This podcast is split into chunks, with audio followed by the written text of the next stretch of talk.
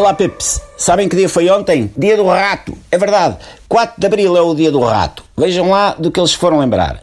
Eu parece que já estou a ouvi-los. Ai tal, Miguel, lá estás tu a enrolar-nos e não sei quantos. Não estou, minha gente. Vão lá googlar dia do rato e vejam o que fechar na rifa.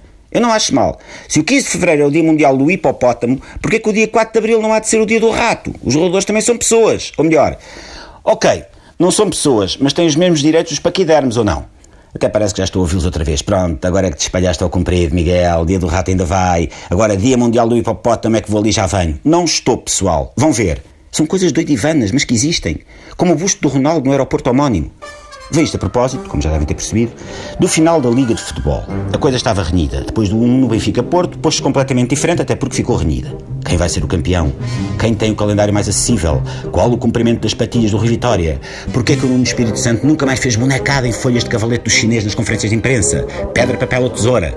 Alguém me explica porque se enchem tantas páginas de jornais sobre o alegado silicone que a alegada Rita Pereira alegadamente enfia nos alegados glúteos? Quem foi e que obra nos deixou a Luísa Apolónia? O teu Miguel explica. Quanto a mim, entre Benfica e Porto, quem tem o calendário mais fácil é o Sporting. Os Leões já não vão lá e Bruno Carvalho e Jorge Jesus dizem que estão a preparar a próxima época. No futebol português, isto costuma querer dizer já entramos de férias, pessoal. Agora é assim. O Benfica joga fora com Moreirense, Sporting, Rio Ave e Boa Vista e recebe em casa o Marítimo, o Estoril e o Guimarães. O Porto joga fora com Braga, Chaves, Marítimo e Moreirense e recebe Belenenses, Feirense e Passos.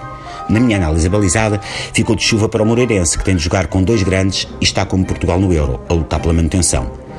A deslocação mais difícil é a do Benfica Alvalade. Primeiro, ainda é o esticão ter de fazer a segunda circular. Segundo, o Sporting Benfica é um derby que é um clássico.